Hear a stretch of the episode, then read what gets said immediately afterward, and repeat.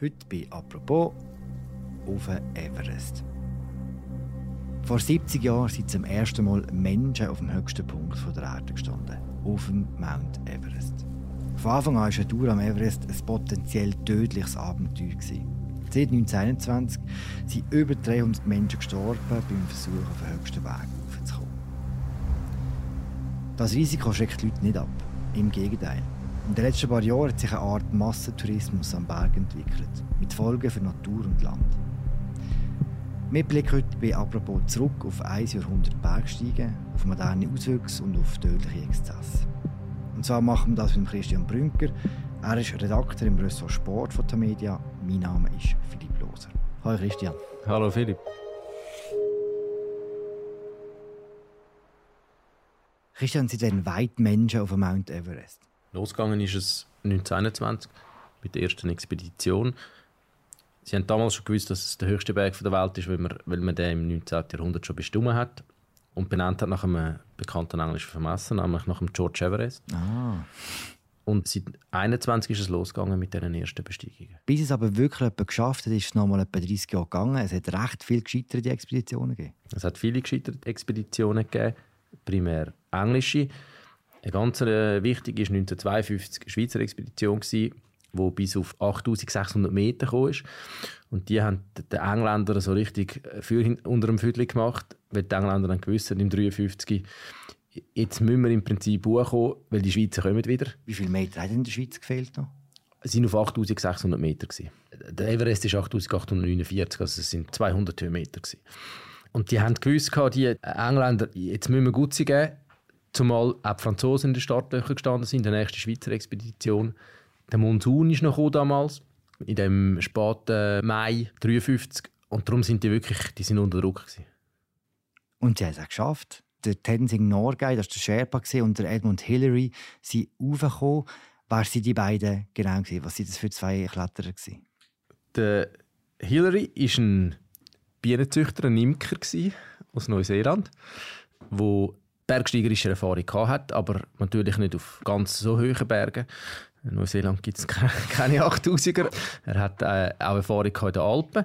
Ist in dem Sinn aber nicht ein Höhenalpinist gewesen, während äh, sein Kompagnon, wo sich erst ergeben hat während der Expedition, also es ist nicht so gewesen, dass die Seilschaft von Anfang an festgelegt ist, sondern man hat die während der Expedition hat der Expeditionsleiter Hand erst bestimmt, wie die konfiguriert sind, hat man die zwei einander zuteilt und der Tenzing, der Norgay, der ist im Jahr vorher mit innerhalb der erwähnten Schweizer Expedition schon auf 8600 Meter gewesen und ist vorher schon in britischen Expeditionen unterwegs gewesen und hat darum als eigentlich der erfahrenste Höhenbergsteiger von dieser Zeit geholt. Okay, also ohne Norgay wäre Edmund Hillary nicht dort raufgekommen? Ich glaube nicht, dass man das sagen kann. Ich glaube, es war eine Kombination von beiden. Gewesen. Aber er hat einen Wissensvorsprung und eine Expertise gehabt, wo der andere sicher nicht darüber verfügt hat. Und wenn er natürlich ein aufgewachsen ist in diesen ganz hohen Bergen, hat er, hat er einen physiologischen Vorteil gehabt. Und das hat man sich wieder zunutze machen. Mhm. Das ist 70 Jahre her. Kannst du uns ein bisschen durchführen? Wie war das damals? Wie sind die dort raufgekommen? Mit was für einer Ausrüstung? Wie muss man sich das vorstellen?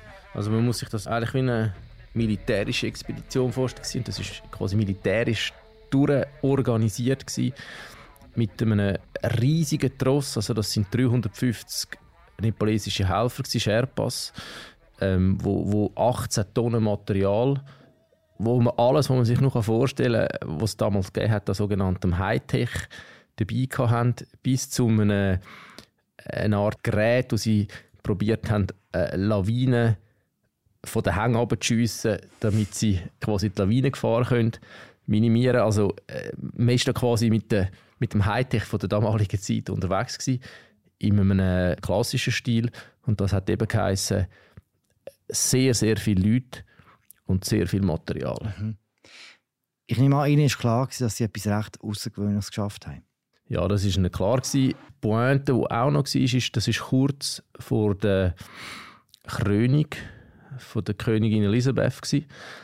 und ihr Ziel war im Idealfall den Berg für England können oder für das Königreich können besteigen, quasi als Geschenk auf die Königin. Und sie haben gewusst, dass die Bedeutung groß ist. Hillary hat allerdings gesagt nachher, ja, ich gehe jetzt davon aus, das hat jetzt das Thema Everest hat sich jetzt erledigt. also es ist nicht so gewesen, äh, dass, er, dass er vollumfänglich umfasst hätte, was dann nachher abgehen wird, auch mit ihm. Mhm. Es ist nicht erledigt, es ist recht etwas abgegangen. Bleib mal kurz bei ihm. Was ist denn mit ihm passiert? Also er ist dann, das hat dann bereits zu Kontroversen geführt. Er ist dann subito geadelt worden.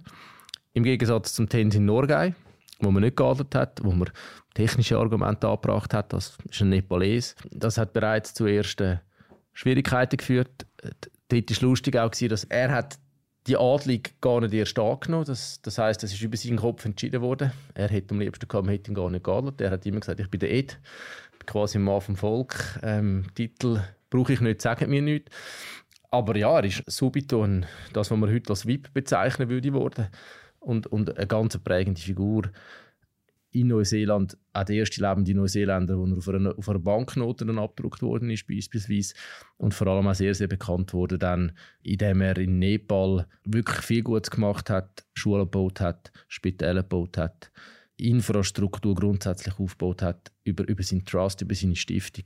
Und darum eigentlich ein Leben lang verbunden war mit dem Land. Hm. Mit ihm ist es nicht einfach so erledigt, auch mit dem Mount Everest selber ist es nicht einfach erledigt die erste Besteigung hat ja eigentlich zur Folge gehabt, dass ganz viele andere Leute auch aufhören wollen, oder?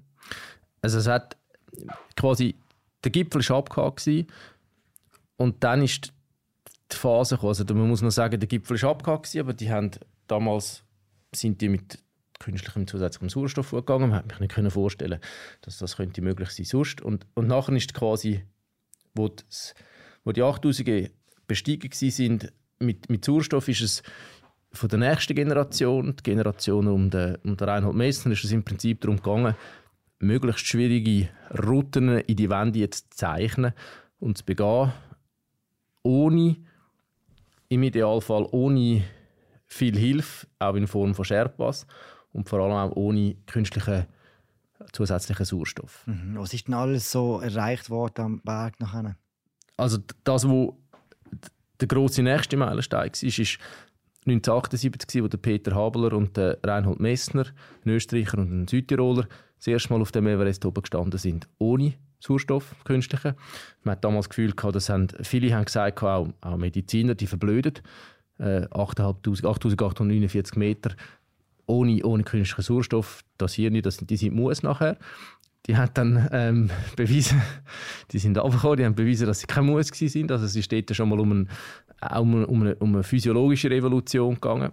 Messner hat nachher noch angelegt in einer Solo-Expedition im 80 wo er ganz allein oben war.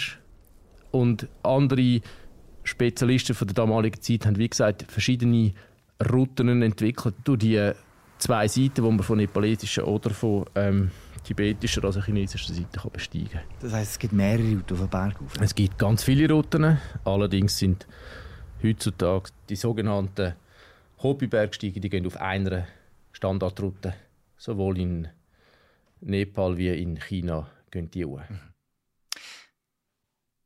Nachdem Reinhold Messmer oben war, ist es ja auch nicht so gesehen, dass die Sache erledigt waren mit dem äh, Mount Everest, sondern im, im Gegenteil. In den 90er Jahren ist das Interesse an diesem Berg wie explodiert. Warum ist das passiert und wie hat sich das ausgewirkt? Nachher?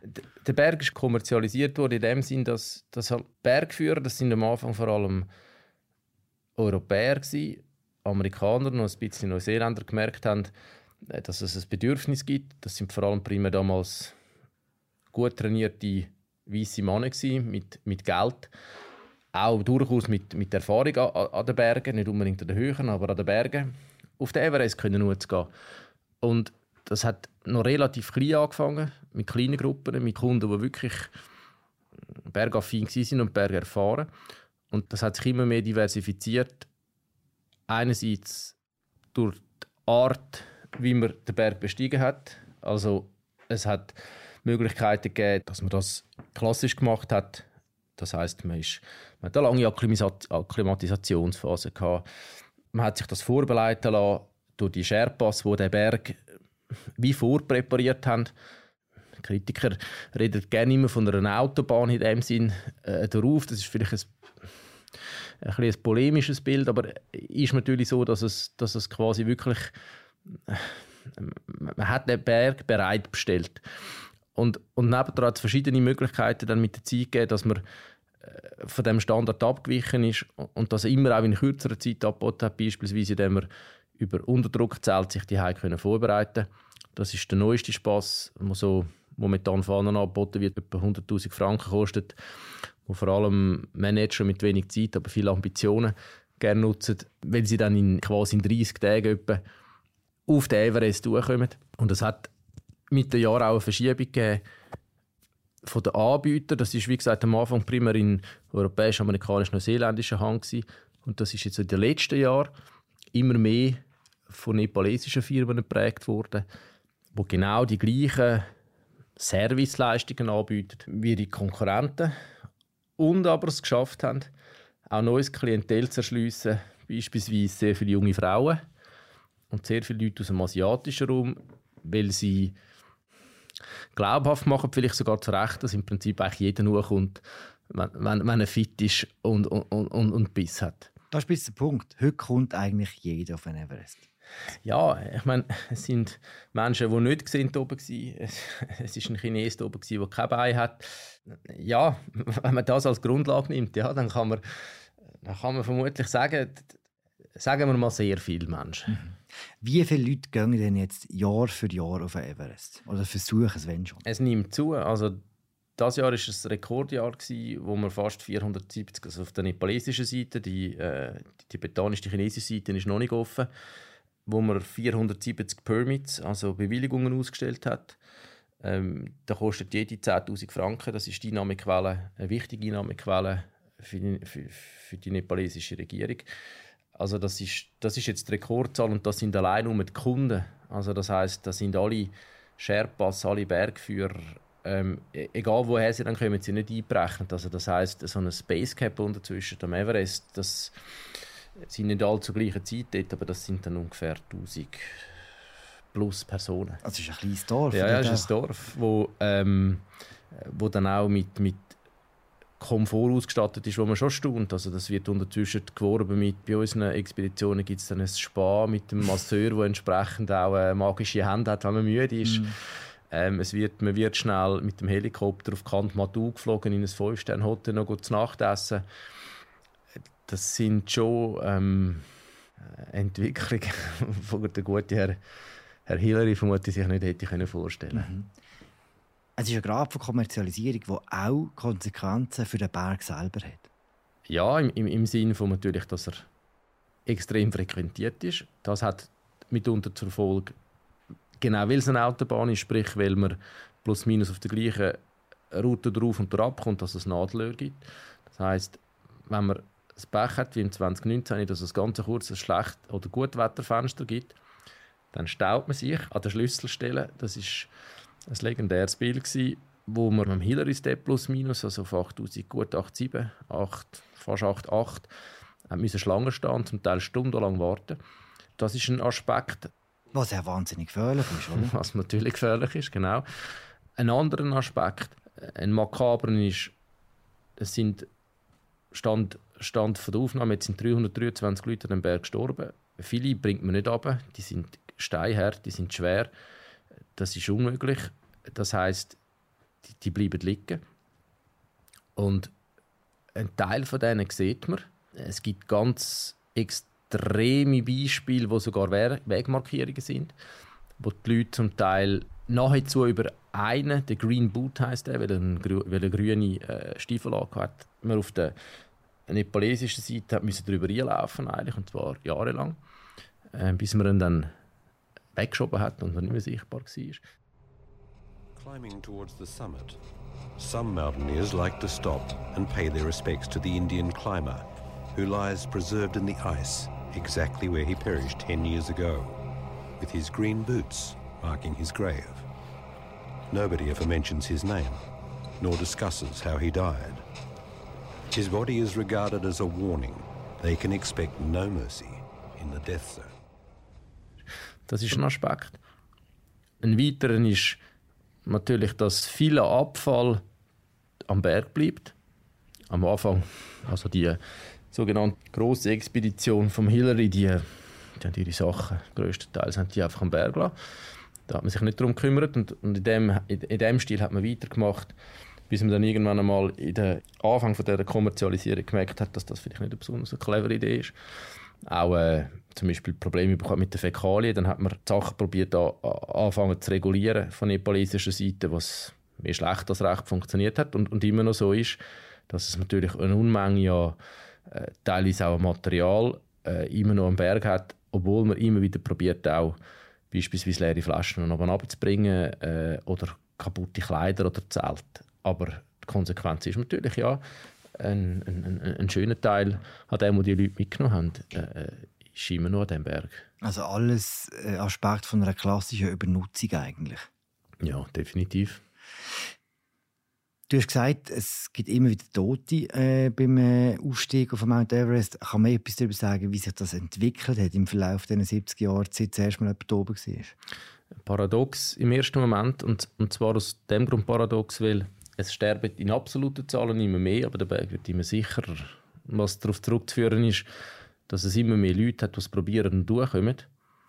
Und darum nimmt das Verhältnis zwischen denen, die oben waren und denen, die sterben, wird immer geringer. Also es ist momentan ist es etwa 1,14 Prozent. Aber ja, es sind im Schnitt sind es ungefähr etwa acht Personen, die pro, pro Saison, sind zwei im Jahr, eine im Frühling, eine im, im Herbst, sterben. Und an dem hat sich nichts geändert. Ist das auch Teil der Faszination, warum so viele Leute aufweichen, dass es halt auch äh, auf eine Art etwas, immer noch etwas Gefährliches ist? Es kommt jetzt vermutlich darauf an, wen man fragen will. Wenn man einen ein Kritiker wie der Reinhold Messner fragen würde, der vom, vom Massentourismus redet würde man sagen, das Abenteuer besteht genau darin, dass es ein Risiko gibt. Das haben wir eigentlich ausgeschaltet. Die Toten zeigen, dass man es komplett ausschalten kann man es nicht.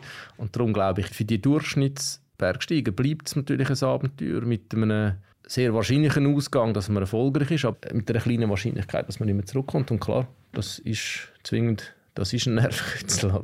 From the beginning of mountaineering history, Everest has had a fearful reputation.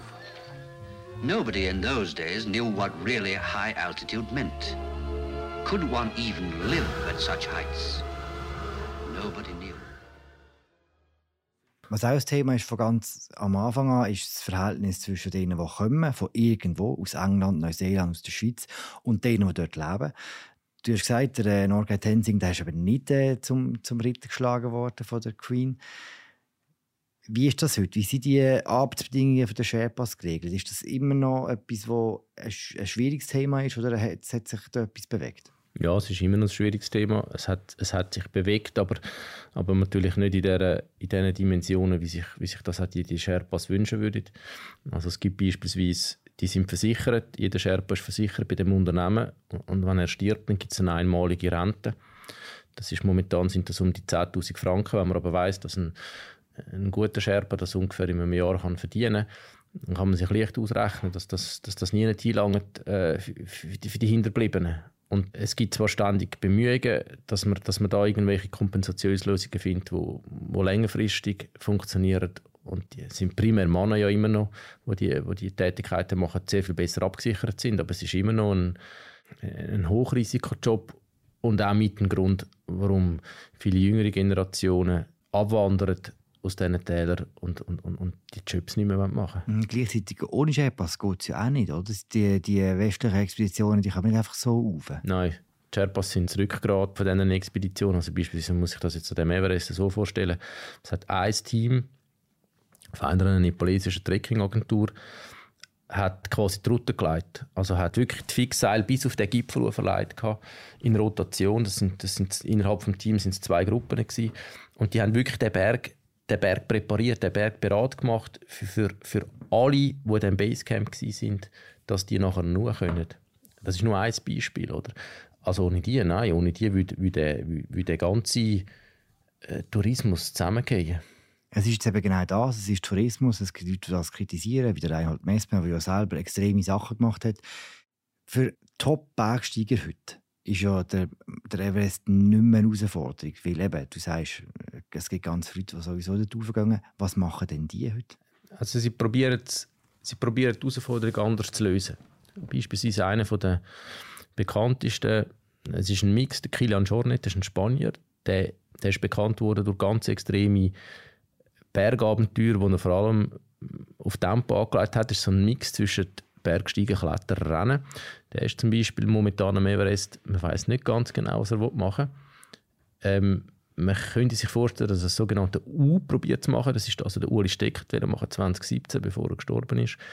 Und zwar ist das möglichst schnell auf den Everest tun. Hm. Und dann ist neben dem Everest ist der Lotse, wo man quasi dann traversiert vom Everest direkt auf den Lotse und dann vom Lotse ab. Das gibt dann wie ein, ein Hufeisen oder ein U. Das ist nicht, äh, äh, die machen das selbstverständlich, jetzt im Fall von Maschone zum Beispiel, würde das solo machen, ungesichert machen. Dort ist nicht die absolute Schwierigkeit im Vordergrund, sondern dort geht es vor allem auch darum, äh, ob man das zeitlich, also ob man die Ausdauerfähigkeit auf so lange Zeit über 8000 Meter in dieser Todeszone hat. Also es gibt schon noch Spielmöglichkeiten, was es in dem Sinne nicht mehr gibt, ist, oder nahezu nicht mehr gibt, äh, neue Routen zu entdecken. Was es unter Umständen zum Teil noch gibt, das haben Nepalesen gemacht am K2, die Besteigung im Winter. Das ist, das ist eine der finalen Besteigungen, die man jetzt an diesen 8000 gemacht hat im Winter.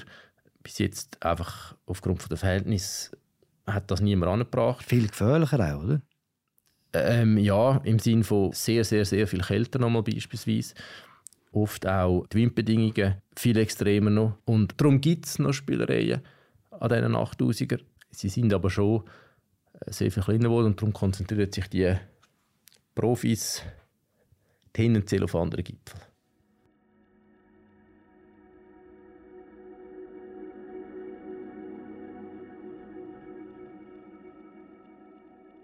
Du bist jetzt sehr lange mit dem Everest beschäftigt und eben mit diesen 70 Jahren Bergsteigen im Himalaya.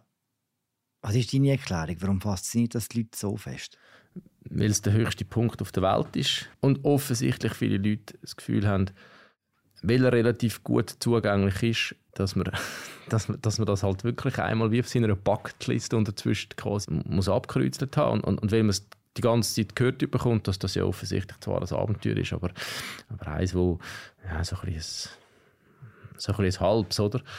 Trauen sich das Leute, wo man wirklich sich nicht vorstellen kann. Also es hat jetzt eine Indere gehabt, da haben, da haben viele mit den sozialen Medien kursiert, wie, wie die das erste Mal mit Steigeisen in so einer wirklich in einer, in einer einer Anfängerwand ein bisschen probiert hat, darauf zu kreisen. Die hat keinen Schritt können machen, die hat auf den Everest wählen, die hat man dann nicht angelassen. Die ist jetzt unterzwischen tragischerweise sogar noch gestorben an einem Höhenidem. Aber äh, offenbar ist die Botschaft verfänglich für, für Leute, die einfach wirklich nichts zu suchen hätten in dieser Welt und es trotzdem probieren. Und viele von denen dann eben auch noch hochkommen, oder? Und das macht das Ganze äh, auch noch so tückisch. Danke, Christian. Gerne. Danke dir vielmals, Philipp.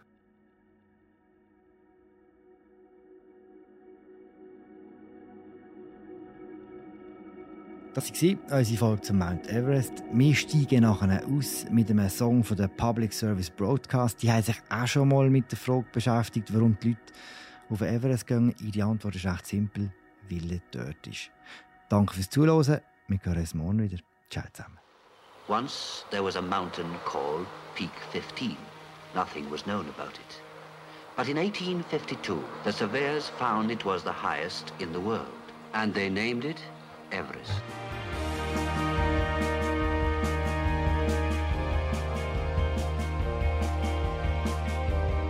Why should a man climb Everest? Because it is.